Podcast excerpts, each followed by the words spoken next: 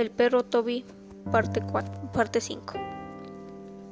Gloria estaba muy aterrada porque todos los días su hijo salía a encontrarse con Toby, el su perro imaginario, y actuaba como si jugara con él.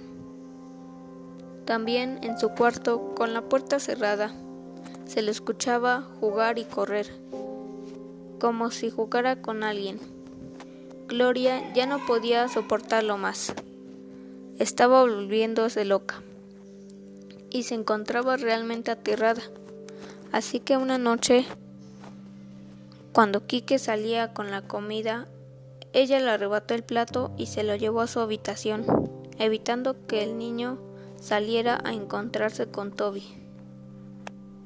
Gloria tuvo una conversación con su hijo, quien estaba de pie frente a la puerta de la habitación de su madre y que no dejaba de llorar por ver a su hijo seducido por aquel perro invisible.